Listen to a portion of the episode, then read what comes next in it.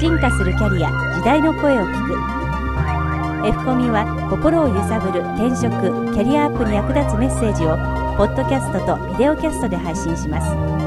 皆様のポジティブなキャリアアップを図るためにさまざまなキャリアを積んだ方著名人知識人外国人企業人事関係者のインタビューをお届けします。第70回 F コミポッドキャスト。今回は株式会社リンクメディア代表取締役社長テリー・ロイド氏の最終話になります。開拓精神旺盛な文化で育ったからいつも物事を変革しようと考える。日本では買えないのが王道だ。外国人は最初このことに驚くが会ったり話したりすると良い人や楽しい人が多いので納得してしまう。第3話日本の魅力。私の欲しい人材 So, um, one of the most important things in our business, because we don't make things, uh, well, we publish magazines, but basically our business is all about services. So, the quality of the staff are really, really important. Um, I, my favorite staff are Japanese people who have been educated overseas, and they're just returning back to Japan, and I try to pick them up as they're coming back into the country. Because those people when they first go to the States or uh, Australia or somewhere else, uh, not only do they not speak much English, but usually, you know, they've been hand fed by the parents. So they don't know how to fend for themselves. And then arriving in a strange country, they have to feed themselves, they have to find an apartment, they have to find transport. They really have to change their personalities and they really have to grow. So when those people come back, uh, they have very strong self help mentality. Not selfish, but self help. And those people are really, really good, in my opinion, at solving problems. And as a small company, as an entrepreneur, most of what we do has some sort of problem attached to it. That's why nobody else wants to do it, and that's why we get that business. So I really like problem solvers.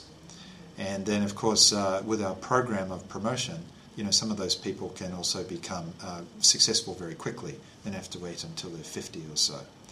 Now, the way I find those people is that I try to go out and do uh, public speaking. And so I've been to, for example, Hawaii Pacific University, uh, the University of Hawaii, uh, the University of Rockhampton in Australia, and various other places. And I give presentations about entrepreneurship. And in every group of 10 or 20 uh, people, usually there's two or three that think, I'd like to be an entrepreneur, and I want to learn from this guy. And those are the people that I want. Uh, actually, the latest uh, uh, candidate we just uh, brought into the company is a guy from Keio. And sure enough, three months ago, I gave a presentation, and he came up to me later and said he wants to be an entrepreneur. And I said, Great, I'll teach you how to be an entrepreneur.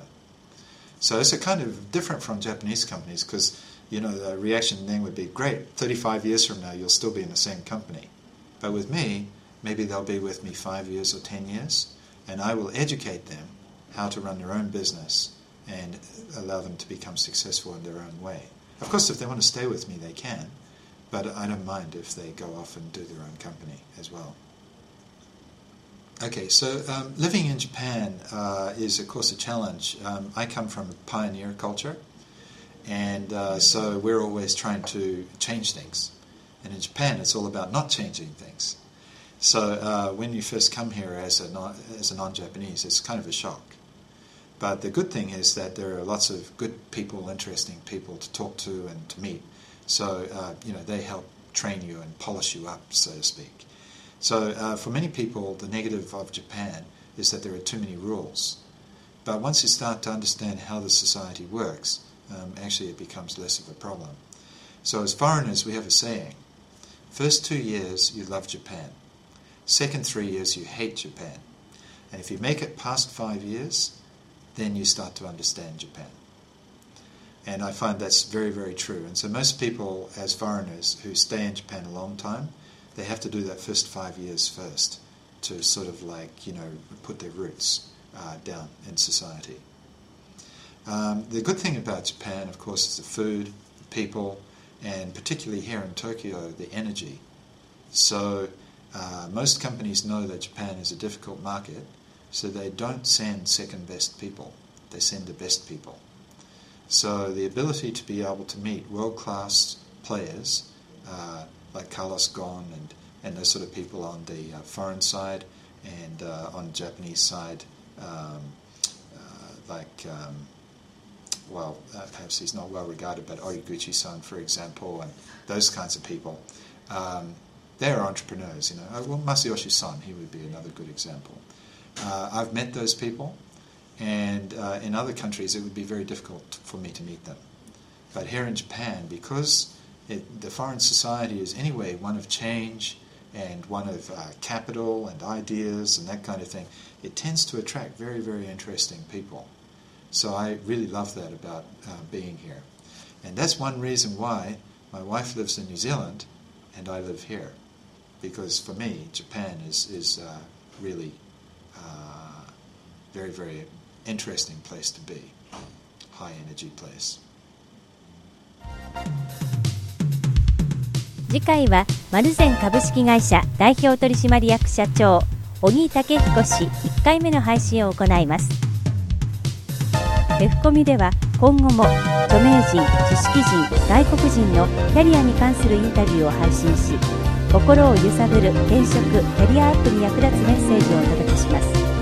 なお同じ番組を映像付きのビデオキャストでも配信しています。アルファベットの F とカタカナのコミで検索しぜひサイトにアクセスしてください。